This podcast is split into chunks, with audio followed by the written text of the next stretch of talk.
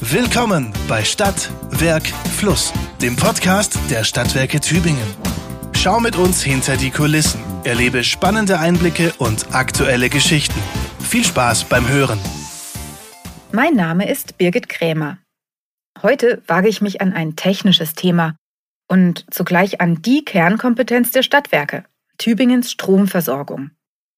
Was muss alles passieren, damit der Strom immer fließt? Darüber will ich in einer kleinen Serie berichten und verfolge dabei den Weg des Stroms bis zu unseren Steckdosen. Zum Auftakt besuche ich ein Umspannwerk, zusammen mit meinen Kollegen Felix und Daniel. Mit normalen Haushaltssteckdosen geben sich die beiden gar nicht erst ab. Ihr Einsatzgebiet ist die Hochspannung, tonnenschwere Trafos und Kabel dick wie Oberarme. Dass man dabei auch Nerven wie Drahtseile braucht, hat sich gezeigt, als das Umspannwerk Waldhäuser vor kurzem komplett saniert wurde, bei laufendem Betrieb. Kommt mit und entdeckt einen der geheimen Orte Tübingens. Ohne Strom läuft fast nichts in unserer modernen Welt. In allen Bereichen unseres Lebens sind wir abhängig von ihm.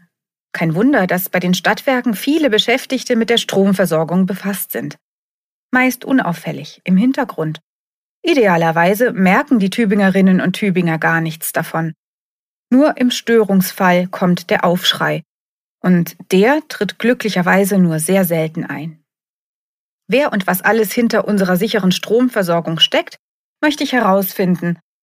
Vorab muss ich allerdings gestehen, für mich war Physik immer ein Horrorfach.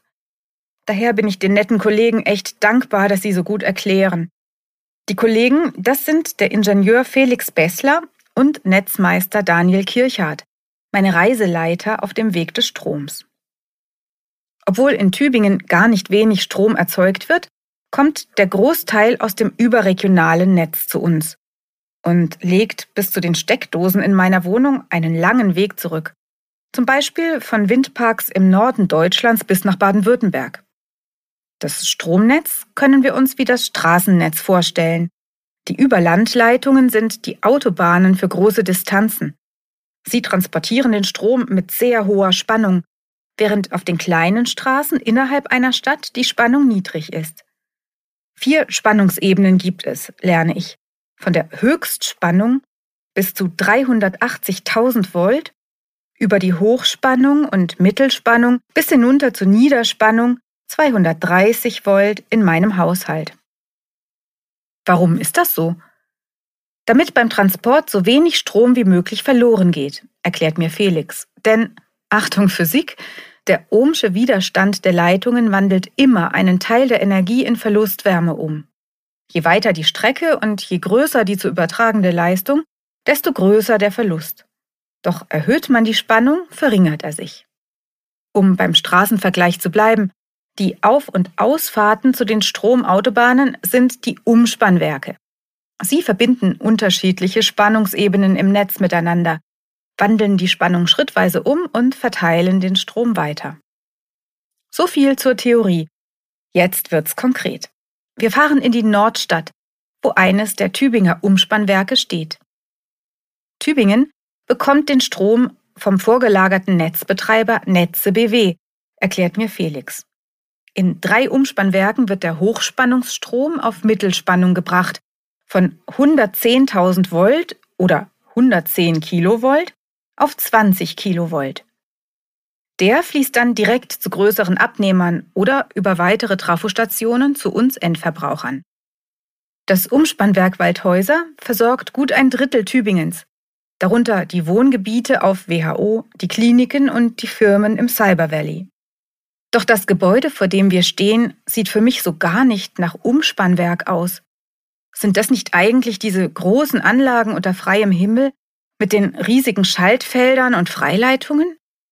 Was du meinst, sind konventionelle Umspannwerke, wie zum Beispiel das im Großholz beim Hornbach. Da dient die Luft zur Isolierung. Das braucht Abstand zwischen den Elementen und viel Platz, sagt Daniel, der Tübingens Umspannwerke technisch betreut.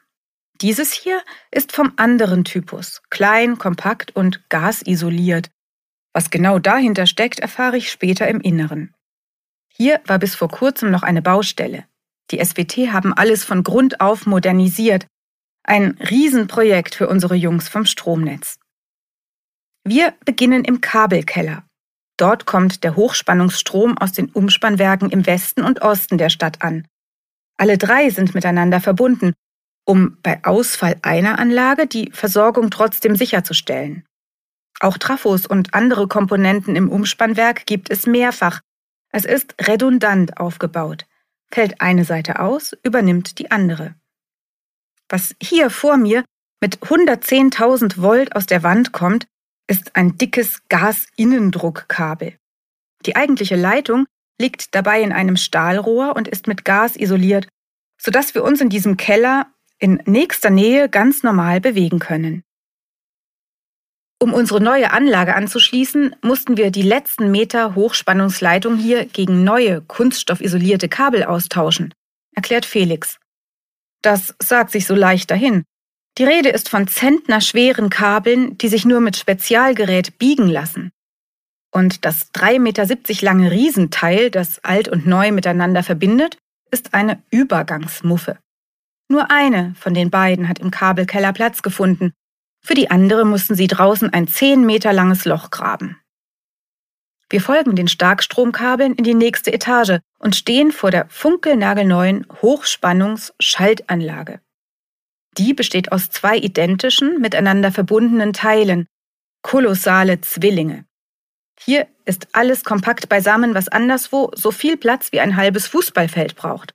Leitungsfelder, Leistungsschalter, Spannungswandler und so weiter, unsichtbar verschlossen in dicken Metallgehäusen, die mit Isoliergas gefüllt sind.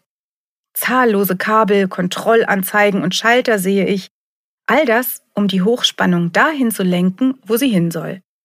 Und viel Schutztechnik für die Sicherheit von Personen und der Anlage selbst. Im Fehlerfall muss der Strom ja in kürzester Zeit unterbrochen werden.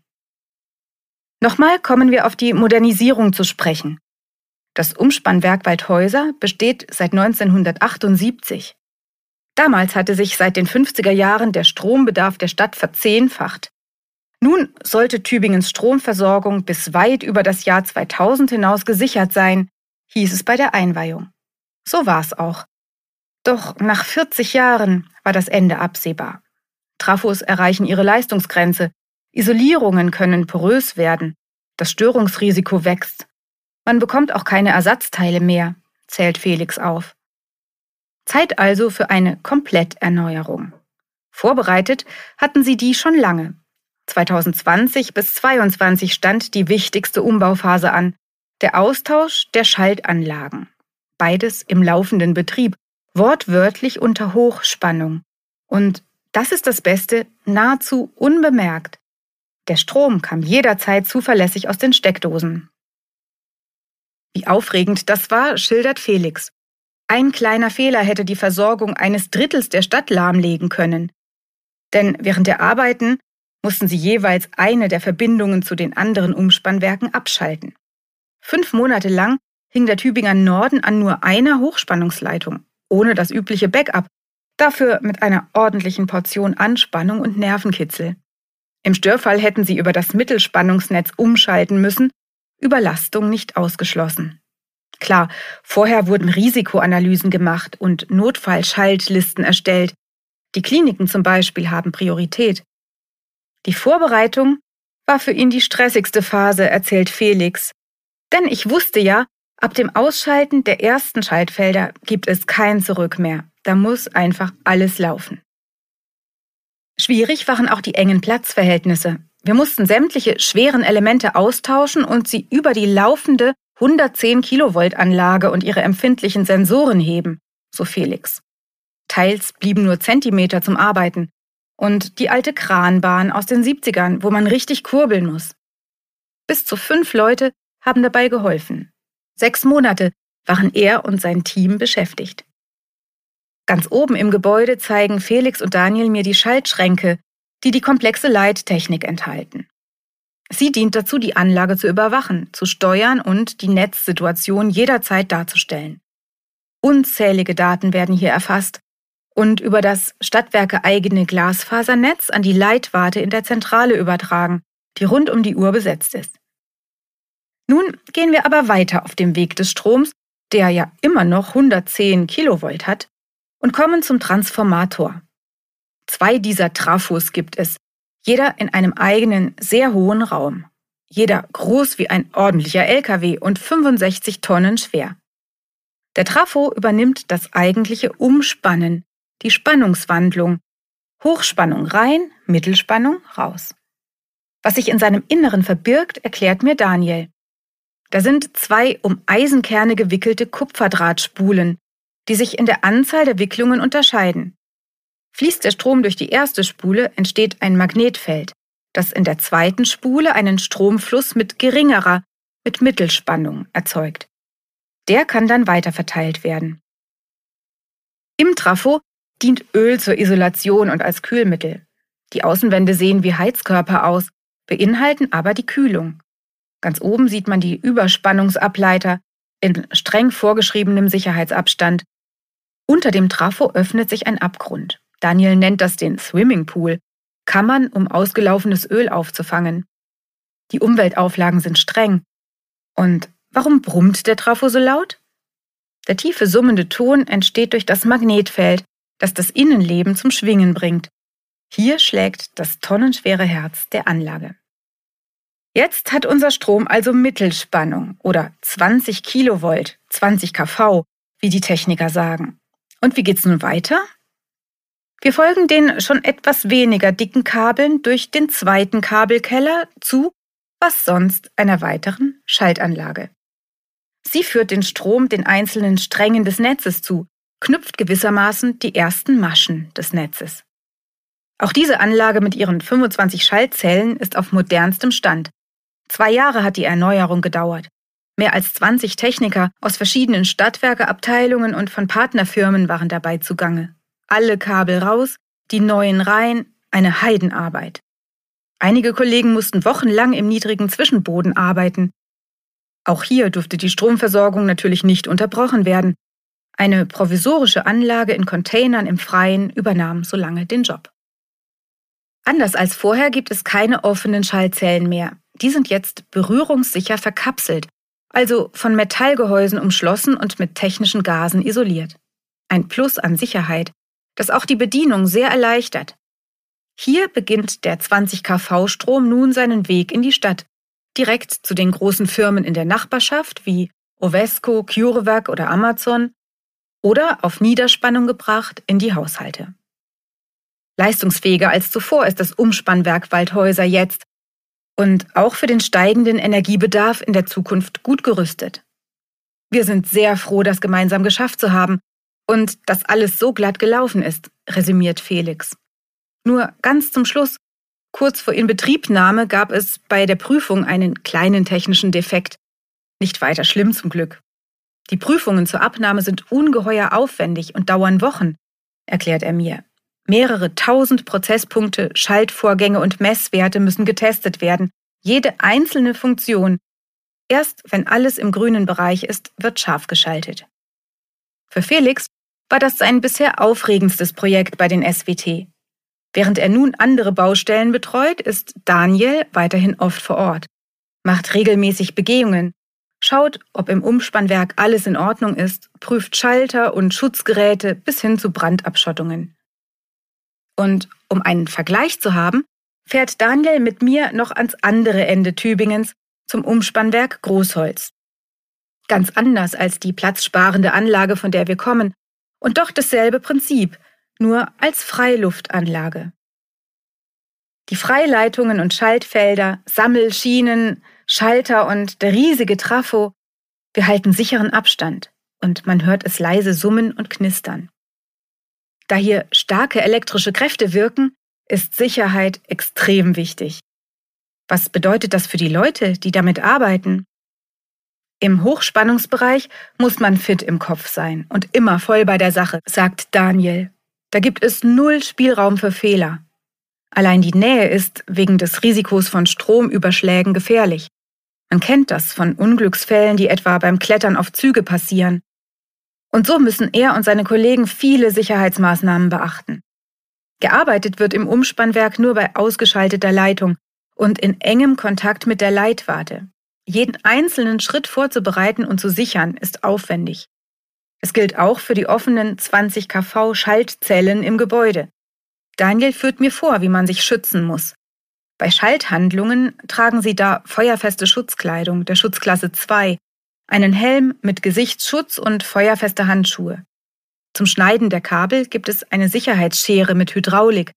Damit geht das aus bis zu 12 Metern Entfernung. Ob er nie Angst habe, will ich wissen. Ich weiß genau, an was ich arbeite, sagt er. Wir haben alle sehr großen Respekt, aber gehen da sehr reflektiert und umsichtig dran. Ängstlich darf man nicht sein in dem Job. Entscheidend ist, dass wir uns unter Kollegen zu 100 Prozent vertrauen. Mal ehrlich, das ist schon etwas ganz anderes als mein gemütlicher Schreibtischjob, wo es kaum auffällt, wenn ich zum Beispiel einen Redaktionsschluss verpasse oder Druckfehler durchgehen lasse. Was riskiere ich schon, außer vielleicht Rückenschmerzen? Ich kann sie nur bewundern, die Jungs und Mädels, auch die gibt's, vom Stromnetz und vom technischen Service. Sie und ihresgleichen halten Tübingen am Laufen. Und die Umspannwerke, die man ja manchmal in der Landschaft sieht, werde ich von nun an anders betrachten. Wie es mit dem Strom weitergeht, bis er schließlich unseren Hausanschluss erreicht und ich Kaffeemaschine und Rechner anschmeißen kann, bringen wir in einer anderen Folge. Da geht es ums Arbeiten im Mittel- und Niederspannungsnetz darum, wie unsere Techniker Störungen vorbeugen und was abläuft, wenn doch mal ein Stromausfall passiert. Übrigens, die SWT sind immer auf der Suche nach guten Fachkräften. Bei Interesse meldet euch bei unserer Personalabteilung. Das war Stadt, Werk, Fluss, der Podcast der Stadtwerke Tübingen. Vielen Dank fürs Zuhören.